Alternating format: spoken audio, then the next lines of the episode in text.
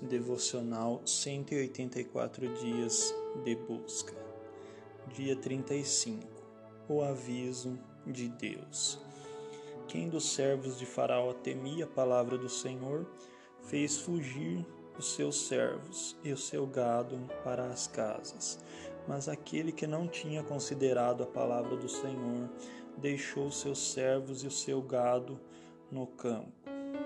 Êxodo 9, 20 e 21.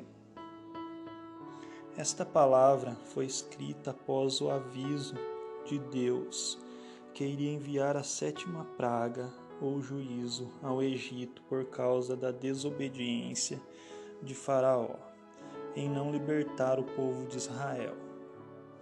Houve uma diferença entre os servos de Faraó que consideraram a palavra e aqueles que desconsideraram. Deus continua enviando seus avisos, pois cabe a cada um de nós considerar ou desconsiderar. Jesus em breve voltará. Todas as suas palavras se cumprirão.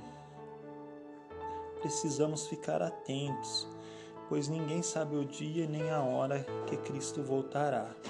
Porém, os sinais estão cada vez mais evidentes. Jesus disse: mas todas estas coisas são os princípios de dores. Mateus 24, 8.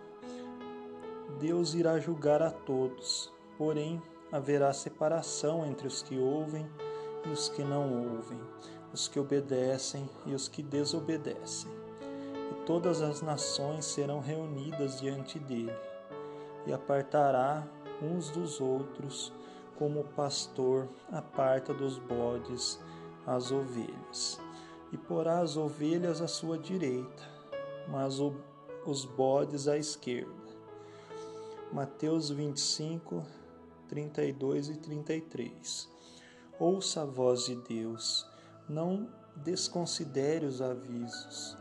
É tempo de nos preparar em vigilância e obediência.